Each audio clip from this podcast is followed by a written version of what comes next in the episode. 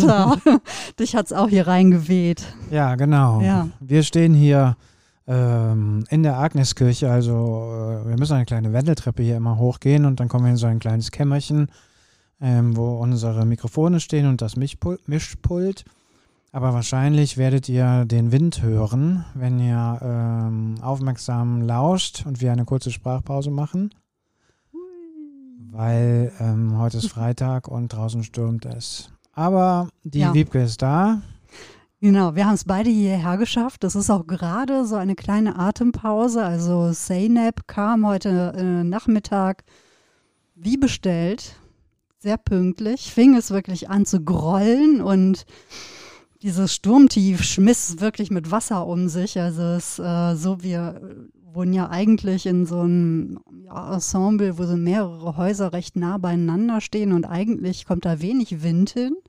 Ja, und auch so erste Etage, hohe Häuser drumherum. Aber, Aber, heute ist es richtig durchgezogen und ich kann das von Ja. meinem Arbeitszimmer ja auf die Agneskirche drauf gucken und es war heute so, wie ich es lange nicht mehr erlebt habe. Der Regen flog waagerecht äh, an meinem Fenster vorbei und ich dachte, muss ich die Wiebke wohl anrufen und fragen, traust du dich wirklich in den Sturm?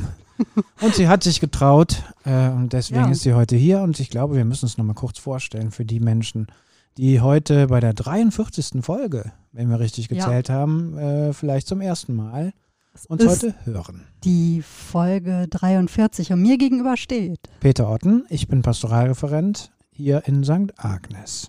Und ich bin Wiebke Ladwig. Ich wohne und lebe äh, hier in der Agen, im Agnesviertel.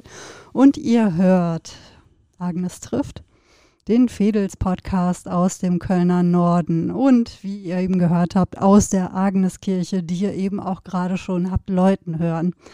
Und äh, tatsächlich werde ich auch demnächst mal ein neues Läuten vielleicht einfangen. Ähm, es kamen Hinweise, dass das doch durchaus ein bisschen länger dauern dürfte. Es gibt auch einen Grund, warum es nicht mehr so lang ist wie am Anfang, weil ich zwischendurch mal die Audiodatei verloren hatte und mir aus den Agnes trifft Folgen vorne den Schnipsel rauszupfen musste und der war dann einfach insgesamt ein bisschen kürzer. Vielleicht gehen wir, klettern wir die äh, irgendwann auch nochmal rauf ins Glockengeläut und dann kannst du das Aufnahmegerät direkt an die Glocke halten. Wow, da fliegen euch die Ohren weg. Wir hoffen natürlich, dass ihr heute nicht wegfliegt und dass ihr auch äh, sämtliche Stürme, die uns jetzt äh, heute und in diesen Tagen drohen, dass ihr die alle gut übersteht. Vielleicht sitzt ihr jetzt gerade gemütlich zu Hause. Ich hoffe nicht, dass ihr bei dem Sturm durch den Wald geht und äh, hört so in aller Ruhe einen Podcast und macht es euch gemütlich. Genau, und heute habe ich die Wiebke ein bisschen überfallen, weil ja, wir haben ja schon häufiger erzählt, wir kommen ja äh, auf unsere Themen eigentlich und meistens läuft es so, einer schreibt in den Chat, ich hätte mal Bock da drauf oder da drauf. Und äh, zum Glück sagt der, der, die andere dann meistens, hey, das ist super cool. Und heute habe ich die Wiebke überfallen und habe gesagt, hey Wiebke, ich möchte gerne mal eine Triologie machen, eine Trias über Glaube, Hoffnung und Liebe und äh, Wiebke hat gesagt, oh ja, da habe ich Bock drauf. Und deswegen fangen wir heute an mit Agnes trifft den Glauben. Wie fandst du Ja. das, als ich mit dieser Idee kam? Ja, also grundsätzlich ähm, ist es ja so, dass ich auch über alles, ne, egal was da kommt, denke ich erstmal, oh toll, da machen wir irgendwas draus. Und dann warfst du mir das so zu, Glaube, Hoffnung, Liebe. Und ich dachte, super, Trio Trilogien finde ich ohnehin spitze. Ähm, aber das wird verdammt schwierig. Ich habe wirklich seitdem viel darüber nachgedacht. Ich dachte erst so, oh Gott, mir fällt ja, mir, mir ne, was, was um Himmels Willen, ähm, worüber könnten wir denn da nur sprechen? Also das wird schwierig und das macht ja nichts. Ähm, ich fühle mich so unvorbereitet wie selten, denn äh, es gibt dazu ja wenig zu wissen. Stimmt natürlich auch nicht ganz. Es gibt viel Wissen zum Thema Glaube. Ähm, und ich glaube auch ganz viel so rum, ne? aber auch das ist extrem unkonkret. Und es ist ja nicht so, das sagtest du auch gleich, dir war ja ist ein Anliegen, dass es jetzt nicht so eine rein religiöse Folge wird. Also es geht nicht um den Glauben so im ganz engen Sinne, sondern Glauben. Was heißt das eigentlich? Vielleicht kann ich mal damit anfangen, warum ich das Ja, vorgeschlagen habe. Ähm, ich glaube, die Motivation, die ist jetzt auch schon in anderen Folgen immer mal wieder angeklungen. ich finde Glaube, Hoffnung und Liebe ähm, finde ich ein cooles Konzept. Und ich habe gedacht, wir leben in so seltsamen äh, Zeiten, wo viel Verunsicherung da ist, wo äh, wir schon über zwei Jahre Corona haben, ähm, wo viel Angst unterwegs ist. Das haben wir häufiger hier schon mal in unserem Podcast besprochen. Jetzt kommt die Ukraine-Krise dazu, ähm, die Energiepreise steigen, was weiß ich, wo du hinguckst, ist halt irgendwie viel Unsicherheit da. Ähm, Systeme werden labil, ähm, Menschen sind mit Angst erfüllt und ähm, ich erlebe halt in meinem Beruf, ich bin halt Seelsorger und da kann ich auch kein Hehl draus machen, schon ein großes Bedürfnis danach, dass Menschen glauben, dass Menschen hoffen, ähm, und dass Menschen lieben können. Das hört sich jetzt irgendwie altbacken an, aber ähm, ich übersetze mir das seit längerem und ich sage Vertrauen für Glaube, ich sage zuversichtlich sein für Hoffen und äh, jemanden wertschätzen für Lieben. Und ich glaube, mein Anliegen ist, ähm, wir brauchen mehr Vertrauen, wir brauchen mehr Zuversicht und ähm, ich glaube auch, dass wir mehr, mehr ähm, Wertschätzung brauchen. Und ich habe gedacht, wir fangen mal mit dem ersten an, Vertrauen.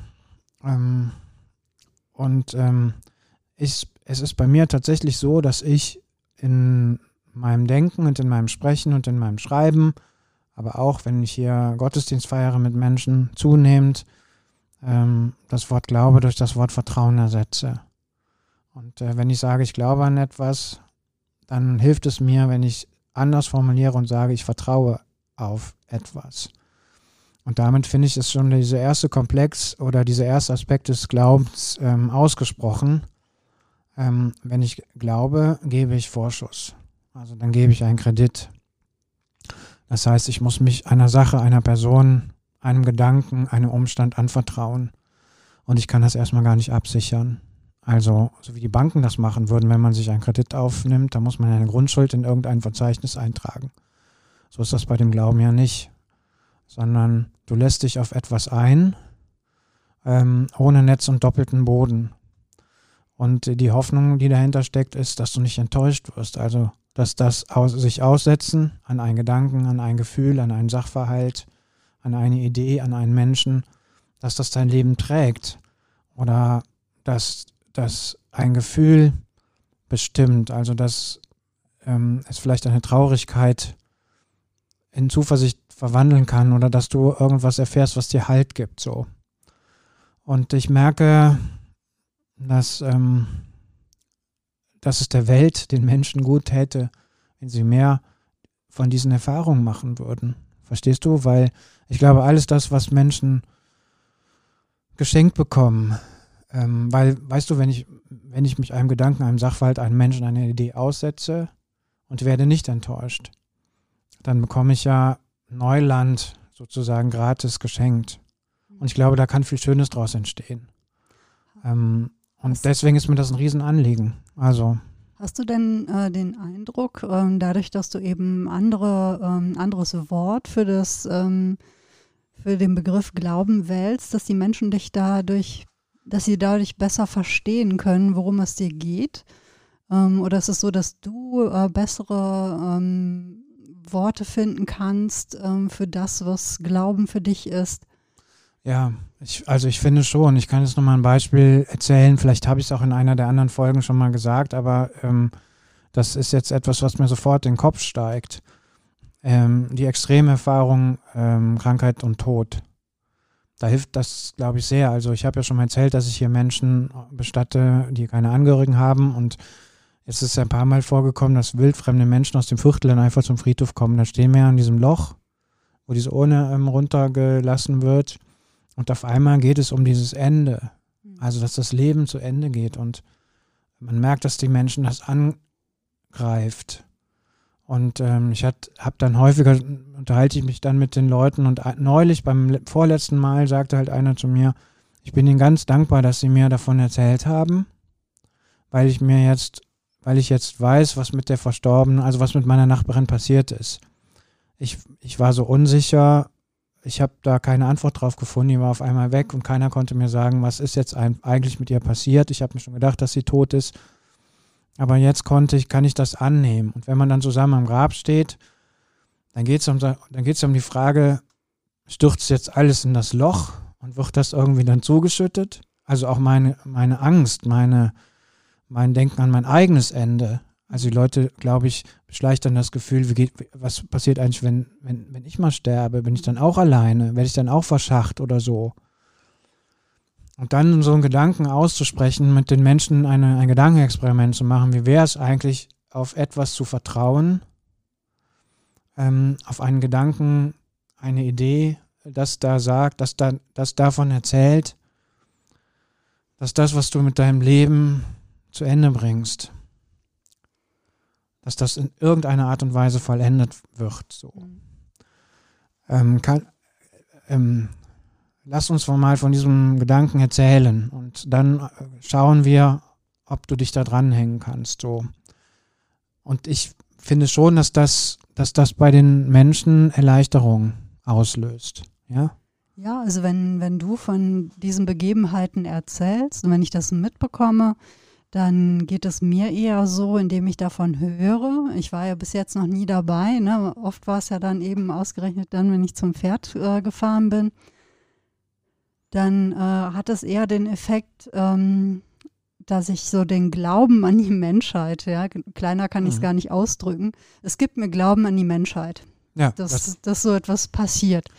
Ähm, es ist ja, finde ich, auch gerade, weil du diese ganzen ähm, schlechten Neuigkeiten, also die schwierige Weltlage gerade beschrieben hattest, wenn man so diesen schlechten Neuigkeiten oder Nachrichten so ausgesetzt ist, dann mhm. ist es manchmal schwierig, finde ich, diesen Glauben an die Menschheit, also an das Gute in der Menschheit, daran, dass uns mehr verbindet als so die, das reine materielle Dasein, mhm.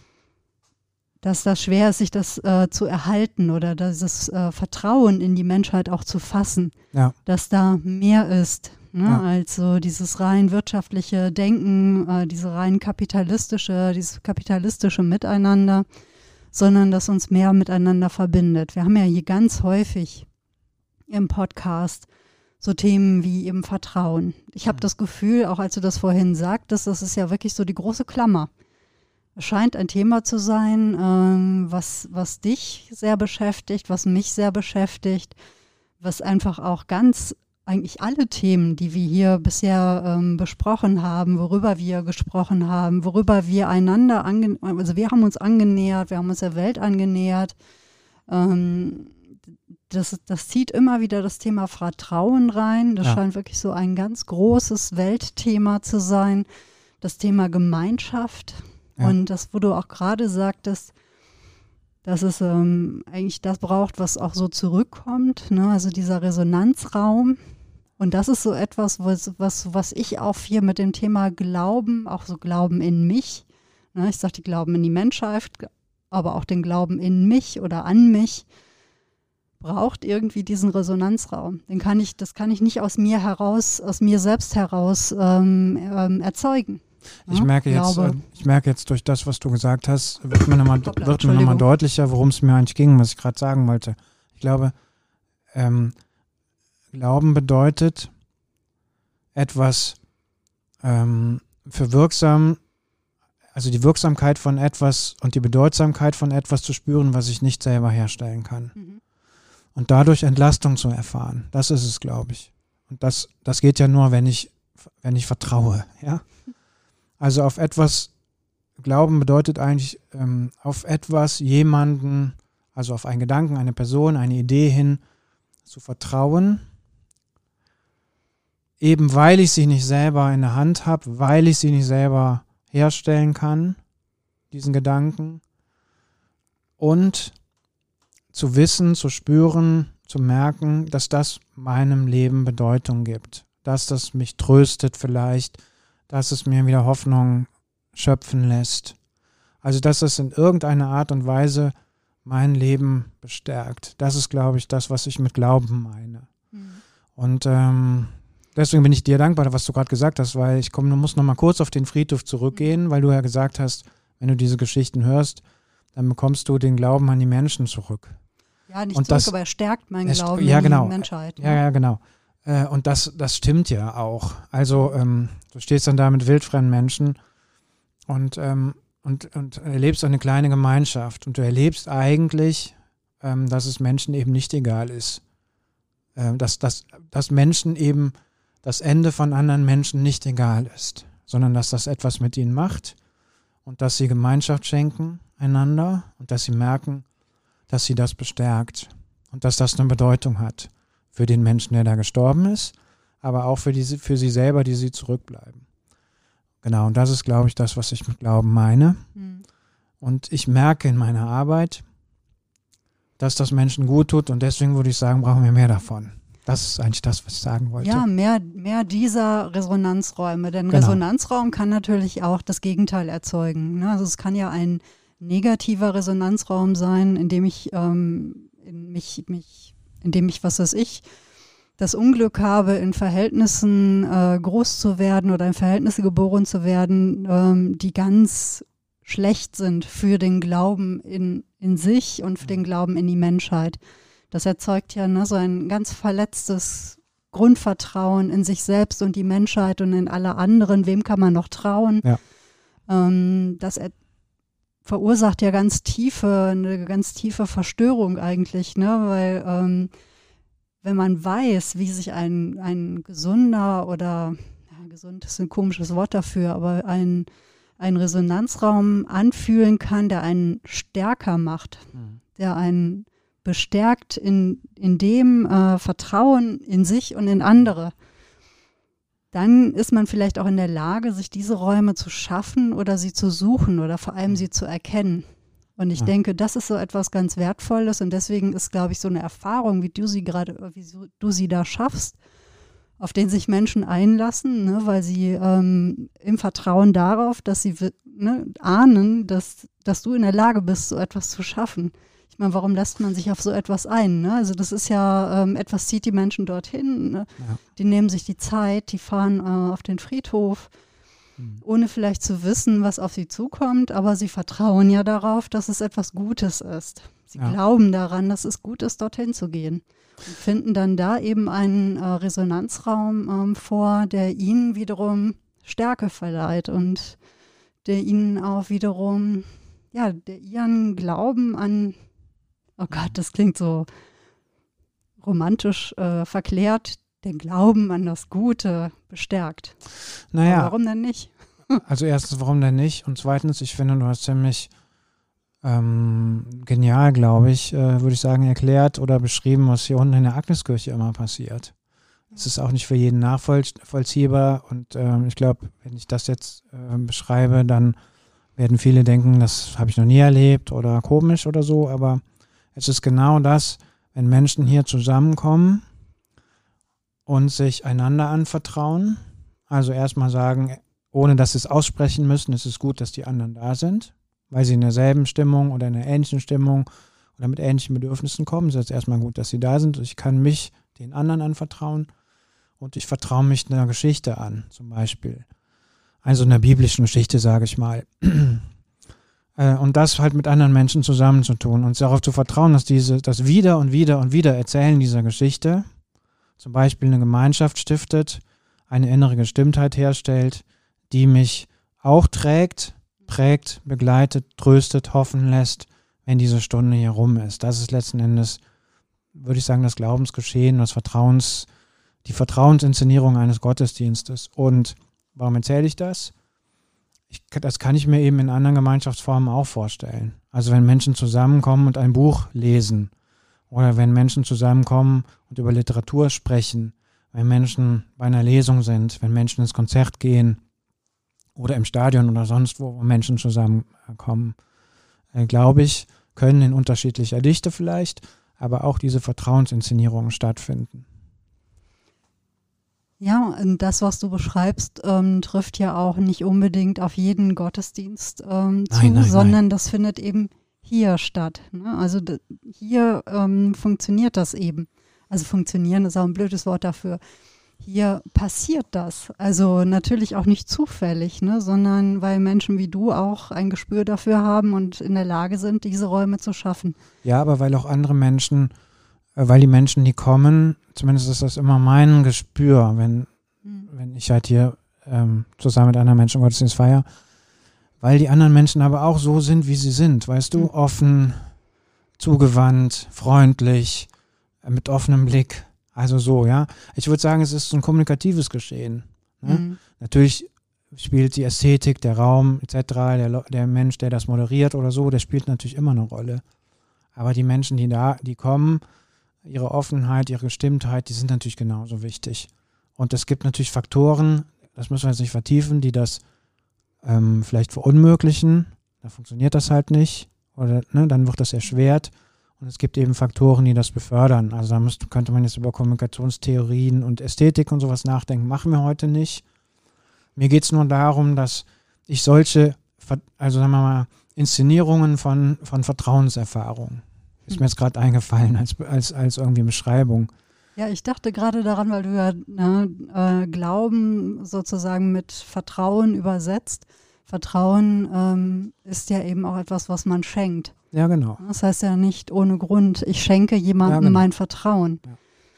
So, und äh, das bedeutet ja eben auch, dass es so etwas ist, von dem ich einfach, äh, mit dem ich meine Hoffnung verbinde. Ne? Ja. Dass, es, ähm, dass das Geschenk den richtigen trifft, dass das Geschenk wohl aufgenommen wird und äh, dass etwas passiert. Ähm, das ist ja eben auch etwas, was man nicht ähm, alleine schenken kann, sondern ja. dass es irgendwie auf eine, ein gutes Echo stößt. Und ich finde halt, es entlastet mich vom Druck des immer selbst reproduzieren und produzieren. Ja. Also weißt du, alles, was, was Menschen im Vertrauen geschenkt bekommen oder in solchen Vertrauensinszenierungen geschenkt bekommen, das entlastet sie ja selber von diesem ewigen Kreislauf. Ich muss immer alles selber machen. Ich muss mir Freunde kaufen. Ich muss mir, also verstehst du, sondern mal irgendwo hin zu, irgendwo zu sein und zu merken und dann idealerweise zu spüren, dieser Druck lässt nach. Weißt du? Es ist einfach gut. Das finde ich, das finde ich, sagen wir mal, für eine, für die Atmosphäre einer, von, von Gesellschaften und für das, weiß ich auch nicht, den sozialen Zusammenhalt und so finde ich das unglaublich wichtig. Und äh, deswegen ist mir das Thema eigentlich wichtig und ich will das wirklich überhaupt gar nicht so auf die Agneskirche oder auf so religiöse Erfahrungen oder sowas eng führen. Ne, mir ist halt wirklich wichtig, ähm, ähm, darauf hinzuweisen oder auch mal mir was davon zu erzählen, dass das natürlich, natürlich, natürlich auch woanders passiert. Aber ich glaube, wir, wir brauchen, also die, ich habe das Gefühl, die Menschen, die, die haben so eine tiefe Sehnsucht danach, mhm. diese Erfahrungen zu machen. Ja, und ich denke, diese Sehnsucht ist ja schon etwas, also wenn man da das wieder ein bisschen zurückführt auf ähm, das Wort Glauben. Ich trudelte ja erstmal so, so rum, als du mir dieses Wort so zuwarfst, ne? Und ähm, hat mich ja auch erstmal so ein bisschen gestresst, weil äh, ich selber so im Unreinen bin mit diesem ne, Glauben an sich. Mhm. Ich habe nicht das Gefühl, als würde ich jetzt wirklich so konkret äh, ne, an, an Gott glauben, wie es jetzt vielleicht so ähm, meine Religionszugehörigkeit nahelegen würde. Aber es ist eben auch so, dass ich für mich ja sagen kann, es ist auch nicht so, dass ich nicht glaube. Ja. Ich könnte es nur gar nicht so, ich habe auch gar nicht das Bedürfnis, das in irgendeiner Form so zu klären, sondern für mich fühlt sich eigentlich so dieser unbestimmte ähm, Zustand hm. ganz passend an. Denn es gibt ja ohnehin auch da keinen Beweis oder wie soll ich sagen, es bräucht, braucht auch keinen Beweis, finde ich, sondern für mich genügt es schon, dass Glaube etwas ist, was für mich eben auch so äh, von Sehnsucht erzählt. Ja. Nämlich der Sehnsucht ähm, der Menschen an sich nach einem Platz in der Welt, nach Zugehörigkeit, ähm, vielleicht auch nach Bestimmung also noch etwas, was uns ähm, erhebt aus einem reinen Dasein, in dem wir einfach nur essen, etwas ausscheiden, uns vermehren, ähm, in die Welt geboren werden und sterben. Mhm. Also so dieses rein, naja, so dieses Rumleben. ähm, und es gibt offensichtlich, solange es Menschen gibt, immer auch äh, dieses Bedürfnis, du hast im, beim letzten Mal, als wir über diesen heiligsten Moment sprachen, die Transzendenz auch mit reingebracht. Ja. Also etwas, was sich so unserem, unserer Erklärung und da rein dem, was wir erklären können, entzieht. Mhm. Und was irgendwie allumfassend ist und ähm, übergeordnet und was sich einfach so unserem rein ähm, sachlichen Verständnis entzieht. Ja.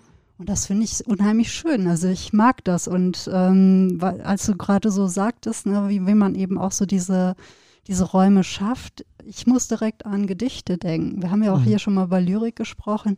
Oh ja. Und ich werfe ja auch immer ganz gerne mal einfach so ein bisschen Lyrik in den digitalen Raum und finde es immer wieder schön, wie so für einen kurzen Moment eine Gemeinschaft äh, ja. entsteht.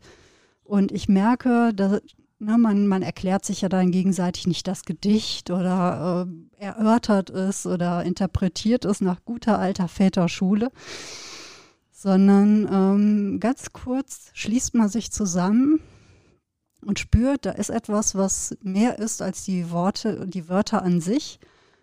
Und es schafft so einen kurzen Moment ähm, der Gemeinschaft, mhm. des Vertrauens. Mhm des Glaubens an etwas, was jetzt über diesen Moment hinausführt. Und dann geht man gestärkt einfach wieder auseinander. Ja. Das ist wirklich so ein, vielleicht, es klingt vielleicht so ein bisschen hoffärtig, aber auch so ein bisschen so ein Mikro-Gottesdienst, habe ich immer das Gefühl. Ja. ja. Vielleicht eine Art von säkularer Spiritualität oder so. Ja, ja, also und das ist ja so etwas, ich meine, woran glauben wir? Ne? Das, äh, woran glaubt man selber?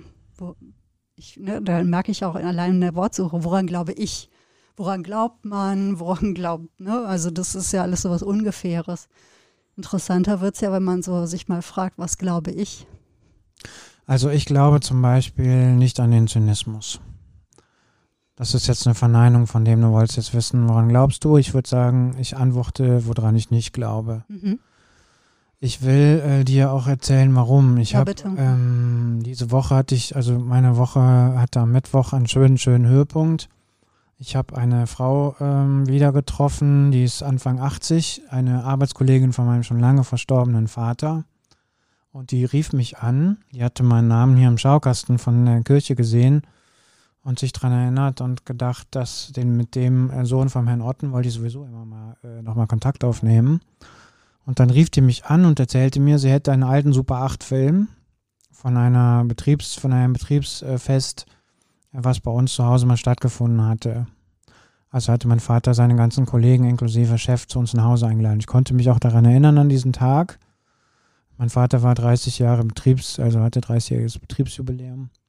Und ich war total aufgeregt. Ich hab, war total dankbar. Und die Frau äh, hat mir dann erzählt, ja, ich habe das digitalisieren lassen und kommen Sie mal vorbei, gucken wir uns den Film an. Am Mittwoch war es dann soweit und ich habe dann, äh, habe mir diesen Film angeguckt, der 40 Jahre alt ist. Ja, von 1978, ne, sogar schon etwas älter. Und äh, Wiebke, ganz ehrlich, ich war zutiefst berührt, ähm, weil ich, es gibt keine bewegten Bilder von meinen Eltern.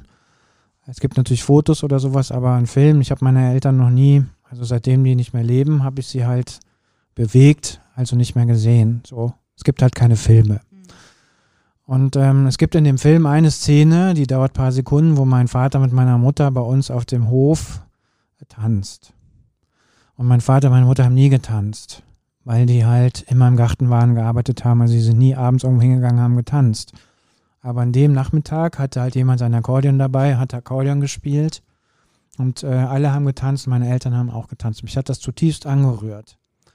Und jetzt hast du, fragst du, woran glaubst du? Und ich sage, ich glaube nicht an den Zynismus, weil ich glaube nicht daran, dass diese, also ich glaube daran, positiv formuliert, dass dieser Tanz etwas zu bedeuten hat. Weißt du, auch über das Jahr 1978 und über diesen konkreten Moment hinaus hat das etwas zu bedeuten. Also dieser, dieser Moment, dieser Innigkeit, der muss doch aufbewahrt sein. Also der muss doch irgendwie, das kann doch nicht vergeblich sein, das kann doch nicht im Nichts von irgendwas äh, verschwinden, weil das wäre ja zynisch. Ja. Und ähm, deswegen glaube ich da, glaube ich nicht an den Zynismus, sondern ich glaube an sowas wie Vollendung. Also dass, ähm, dass Momente von Vertrauen, sage ich mal, dass die nicht vergeblich sind, sondern dass das irgendwie, weiß ich nicht, eine Resonanz findet. Nenn es Auferstehung im religiösen Kontext, nenn es, weiß ich nicht, dass es in irgendeine Energie weitergeht.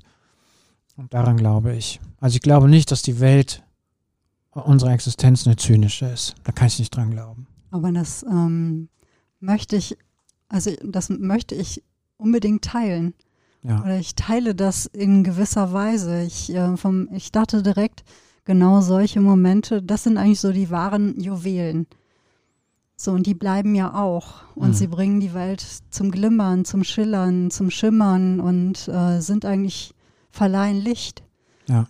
Und für mich sind das so ähm, Momente der Freundlichkeit und der Güte und genau. der Innigkeit, die ähm, ich glaube daran, dass sie sich fortsetzen. Also es gibt ja, ja diesen Schmetterlingseffekt, ne? dass ähm, eigentlich auch keine Bewegung auf der Welt verloren geht und mhm. dass äh, die kleinste Bewegung irgendwo einen Sturm auslösen kann. Ja. Und ich glaube wirklich fest daran, dass solche Momente sich fortsetzen. Mhm. Genau natürlich, natürlich können sich auch die Momente der Unfreundlichkeit, der Bösartigkeit, ähm, des Zynismus äh, fortsetzen. Aber ich möchte daran glauben, dass die anderen äh, die wahren Juwelen sind und dass die etwas sind, die das Licht in die Welt bringen und ähm, die auch Hoffnung stiften ähm, und Verbundenheit erzeugen. Weißt du, allein, dass Wenn, diese Frau, ja. die ich seit 1978 nicht mehr gesehen habe, also, wobei das stimmt nicht. Die war auf der Beerdigung meines Vaters, das hat sie mir dann nochmal groß erzählt. Aber die liest deinen ja, Namen genau. im, in dem Kasten ja, und dann ruft die dich mhm. an und äh, hat diesen Film. Ja, genau. Mit so. diesem Moment, wo du noch nicht wusstest, dass deine Eltern den geteilt haben. Ja. Und das ja. bedeutet doch, dass dieser Moment nicht nur für die beiden etwas bedeutet hat. Wahrscheinlich hat das auch alle anderen angerührt, die die beiden kannten, weil sie wussten, wie selten so ein Moment vielleicht ist, den sie sich nehmen. Genau. Und dieser Moment hat jetzt ein, ähm, ein, eine direkte Wirkung auch auf dich und dein Leben und auf dein Bild von deinen Eltern, weil es eben genau. mehr ja. vollendet wird. Und das Bild und ein, und, und ein, ein, ein Blick auf Schönheit, weißt du, ein Blick auf Frieden, ein Blick auf äh, Erlösung meinetwegen, nenn es wie du willst, ja. Aber das ist so, das sind so friedvolle Sekunden gewesen. Und ich habe halt gedacht, das hat, ne, ich habe kenne halt immer meine Eltern, und ich weiß, wie schwer das Leben für die oft war, ja. Aber dieser Moment war eben losgelöst davon. Und ich möchte daran glauben, dass das, dass das was Bleibendes ist, dass das eine Bedeutung hat für mich, für uns jetzt, weil wir darüber reden, ne? Ja, für die ich bin Frau. so dankbar, dass du das erzählst, denn in diesem Moment ne, merke ich wirklich, wie in mir die Sonne aufgeht. Ja. Das ist so etwas, ähm, Ah, es rührt mich so an, dass du mir das erzählst. Zum einen, weil ich halt äh, dir auch anmerke, während du es erzählst, was es mit dir gemacht Total. hat. Total, das war echt der Aber, Höhepunkt der Woche, war ja. ganz groß. Mhm. Aber es ist auch so, ohne deine Eltern ja gekannt zu haben oder so, ne? Und ich denke daran, dass sie diesen Moment hatten und dieser Moment war, ne, ist konserviert worden mhm. und Menschen haben ihn geteilt und er wird jetzt an dich weitergeteilt. Das ist doch so etwas, das ja. ähm, finde ich ist pures Glück. Ja. Schön. Also daran glaube ich. Ja. Ich glaube an sowas wie Vollendung, nicht an den Zynismus. Und du? Also mir hilft es ja immer sehr, erstmal so, ne, Glaube, woran glaube ich? Es ist schon so, dass ich ähm, grundsätzlich glaube, ich habe lange damit gehadert, wirklich, weil ich ähm, dachte zeitweise, ich hätte viel interessanter gefunden, wenn ich so mh, mm, düster auf die Welt blicke. Ne? Also ich fand das eine Weile wirklich interessanter.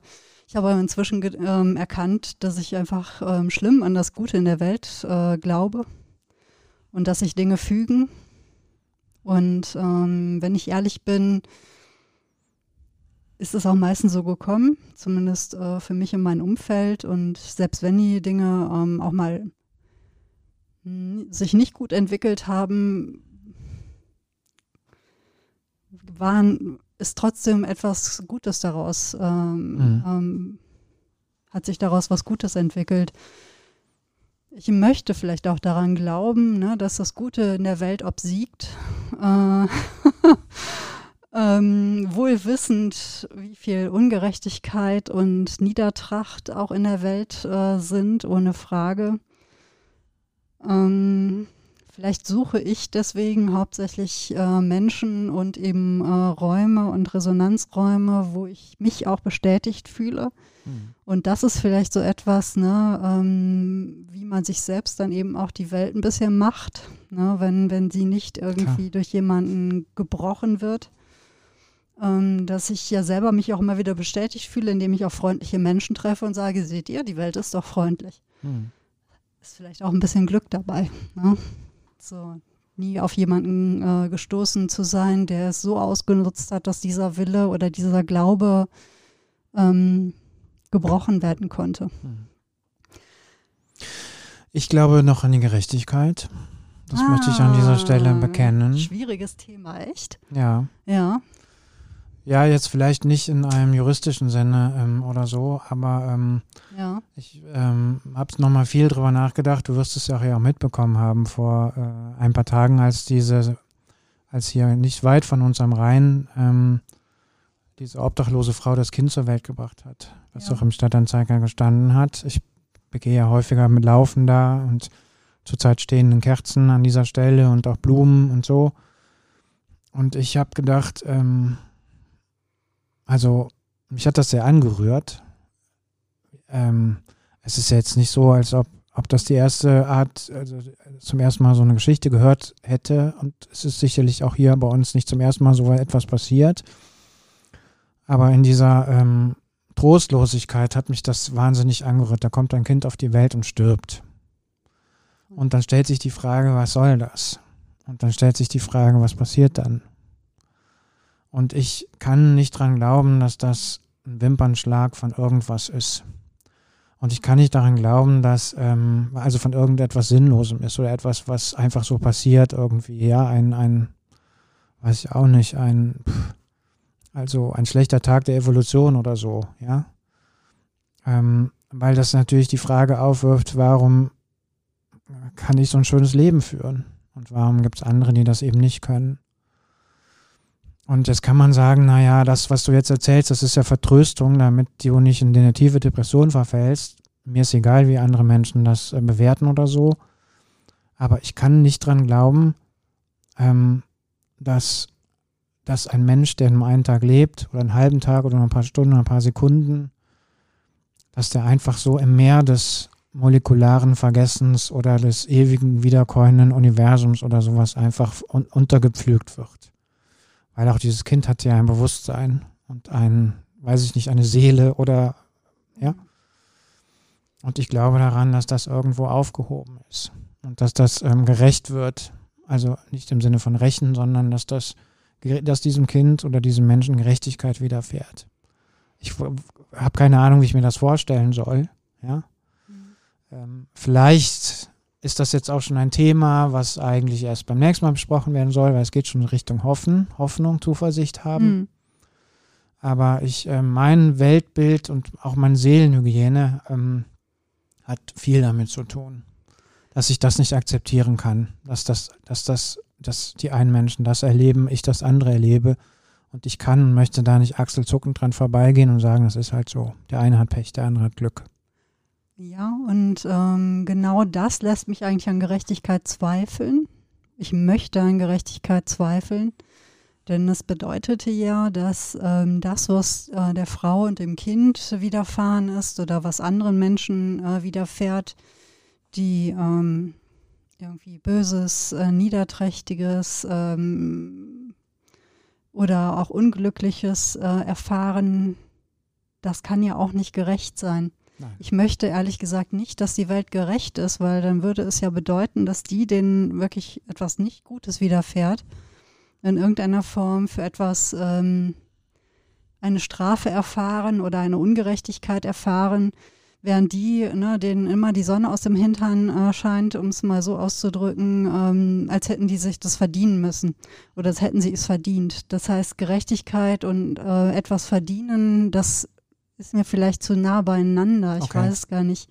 Es kommt vielleicht darauf an, wie man den Begriff so auslegt. Ne? Also, und insofern hoffe ich eigentlich auf ähm, ausbleibende Gerechtigkeit, weil es bedeutet auch, ne, es ist wirklich schon ein Vorgriff auf das nächste, dass ich auf etwas hoffen kann, was mir vielleicht aus völlig ungerechten äh, Gründen widerfährt. Aber es kann ja eben auch was Gutes sein. Das heißt, ich kann darauf hoffen, dass mir etwas Gutes widerfährt, ohne dass ich es mir verdienen muss. Durch Wohlverhalten oder durch ähm, ne, in irgendeiner Form, dass ich mich durch etwas auszeichne, sondern dass, es, dass mir mal auf völlig ungerechte Art und Weise etwas Gutes widerfährt. Ja.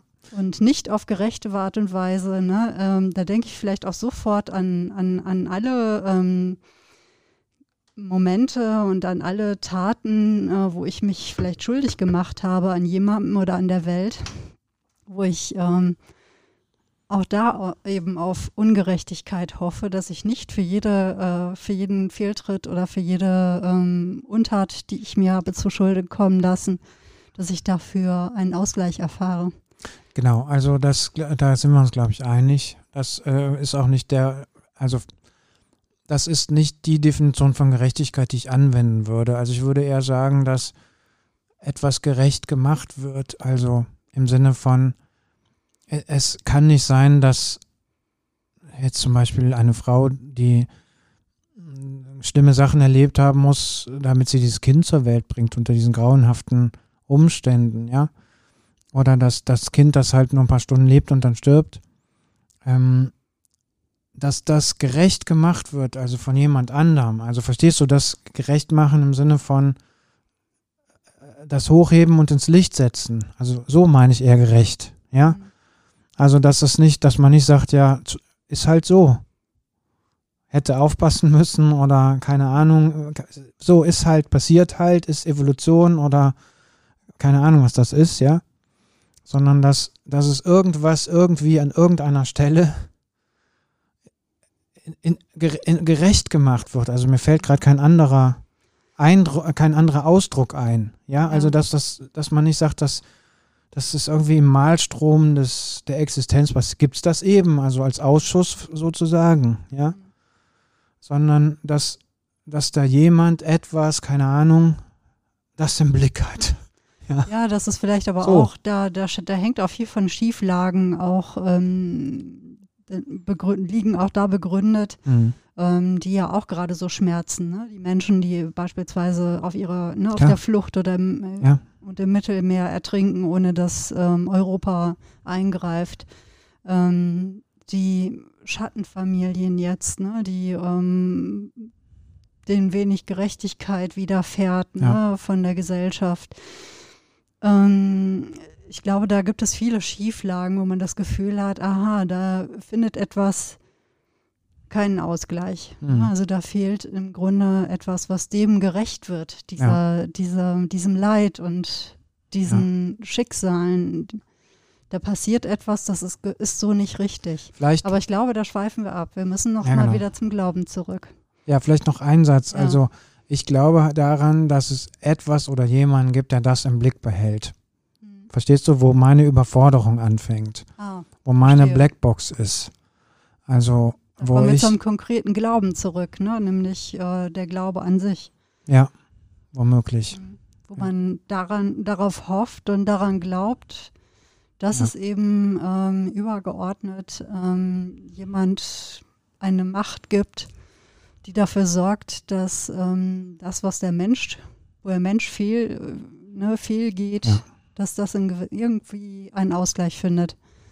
Womöglich, ja. so. Ah, verstehe ah, guck mal, da muss ich auch direkt irgendwie so an äh, ne, das jüngste Gericht und so weiter denken. Also ich meine, das ist ja auch so etwas, da mündet ja eigentlich die Hoffnung daran, dass die Gerechten ähm, ne, ihren Lohn erhalten und die, ich meine, das ist eigentlich auch eine schnöde Rachefantasie, muss man auch wirklich sagen. So nach dem Motto, so seht ihr mal, ja. ne, da gibt es schlechtes Karma oder beim jüngsten Gericht, da wird mit euch abgerechnet hofft man ja irgendwie auch immer, ne? wenn so jemand sich wirklich auch ähm, schlecht anderen Menschen gegenüber äh, verhält oder nur auf den eigenen Vorteil bedacht ist, dann hofft man ja irgendwie, dass, ähm, dass derjenige sein Fett dafür erhält. Ne? Gibt es ja auch schöne Redewendungen dafür.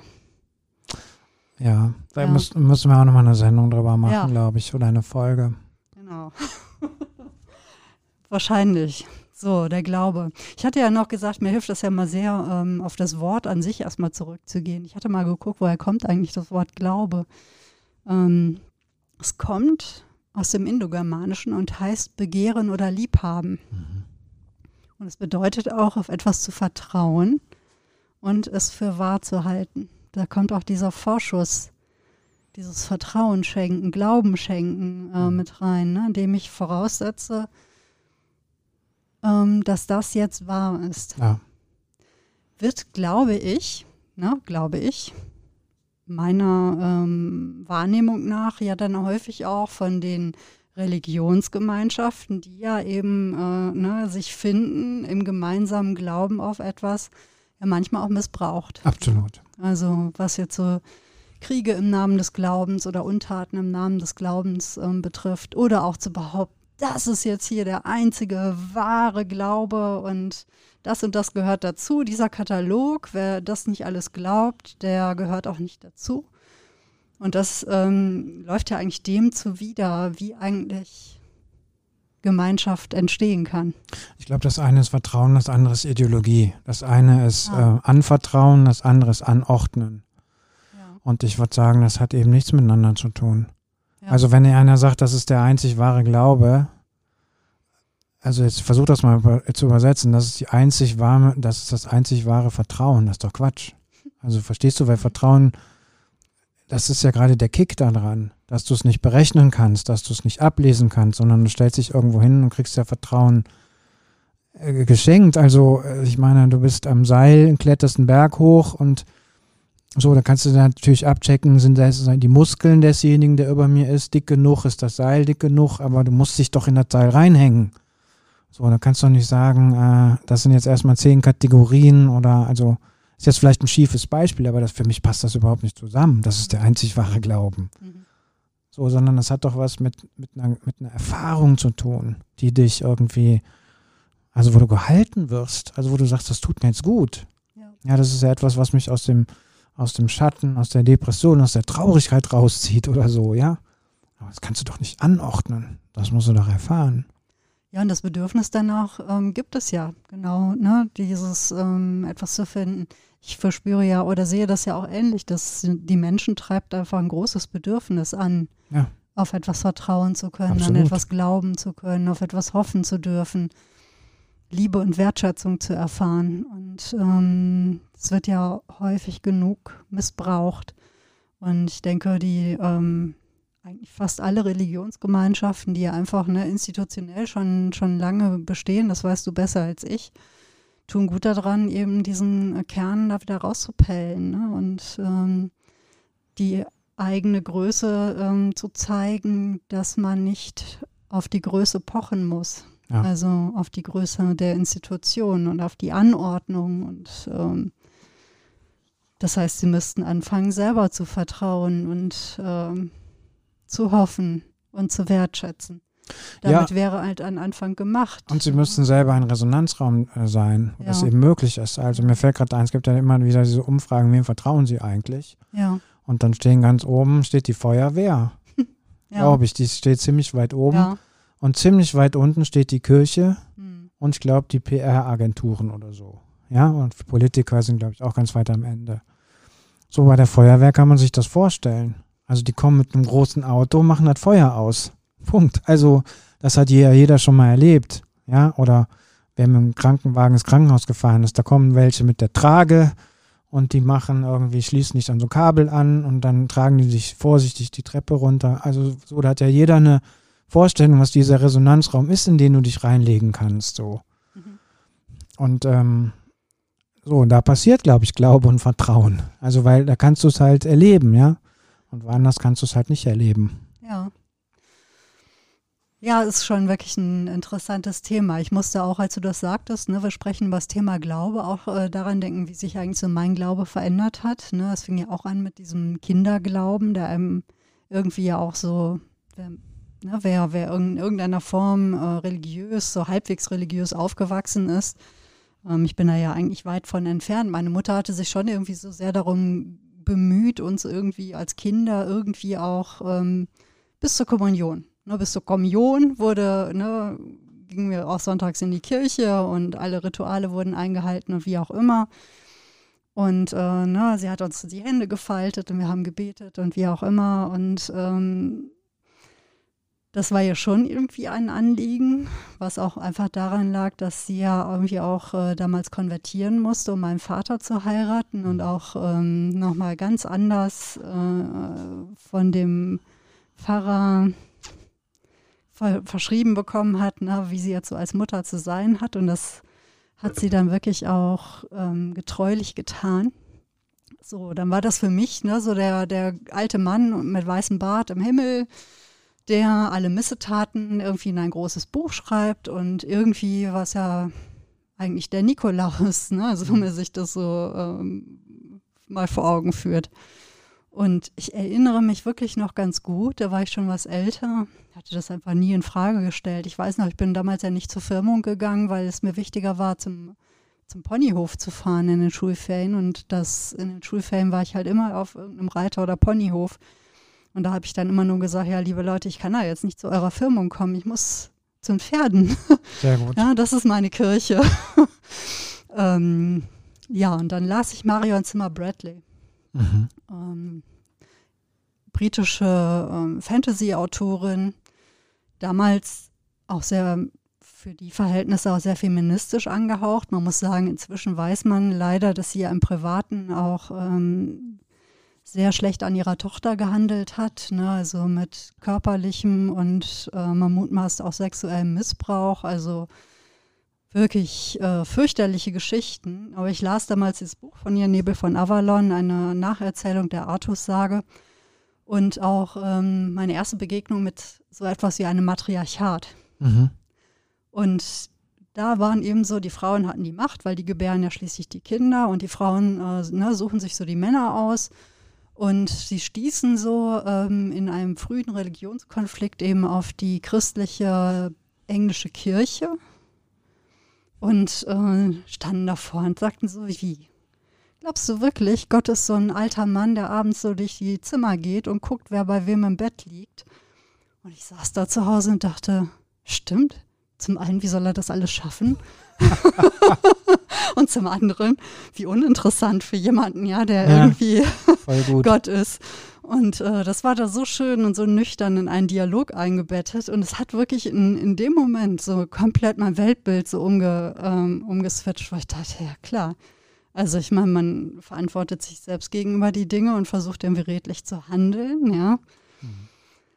Und äh, das ist im Grunde so etwas, man hat einen Wertekatalog und weiß, ne, woran man sich vielleicht auch hält, weil das im Grunde ja auch ähm, zum, ja. zum Miteinander, zum Zusammenleben dieser Menschheit und dieser Gesellschaft ähm, menschenwürdiger ist. Und da geht nicht abends einer rum und guckt, wer bei wem im Bett liegt. Mhm. Fand ich wirklich, äh, ich meine, es klingt, ihr lacht euch wahrscheinlich jetzt gerade tot zu Hause, aber es war für mich wirklich ein entscheidender Moment. Ja, kann ich gut verstehen. Ja. ich fand es so einleuchtend. Es war so ein kleiner Gedanke und ich dachte, warum, warum bin ich da nicht selbst drauf gekommen? Das ist dieser Erbsenzähler-Gott. Ja. Also dieser äh, Gott als äh, Kleinkrämer. Ja. Sozusagen, der einen großen Kaufladen hat und immer jeden Tag Inventur macht. Ja, und es gibt ja natürlich, natürlich Menschen, die institutionell sehr verhaftet sind, die finden sowas gut. Ja, so Controletti. Ja. Ja. ja. Sagenhaft, wirklich.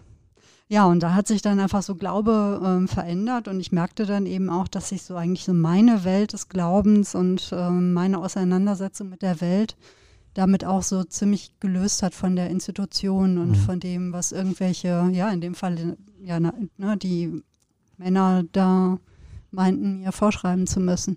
Ja. Ich dachte, ja, nee, muss ich ja gar nicht, weil das ist ja eine Sache zwischen mir ne, und hm. der Welt und vielleicht einer äh, Macht, die darüber schwebt. Und ähm, jetzt gucken wir mal hier auf die Werte. Ne? Und ähm, immer wenn ich gesehen habe, und das war gar ausgerechnet unsere Ursulinenschule, hat das noch befördert, hm. weil ich da ja auf den Engelhagen traf, der ja auch ähm, Pfarrer, mhm. Pfarrer war.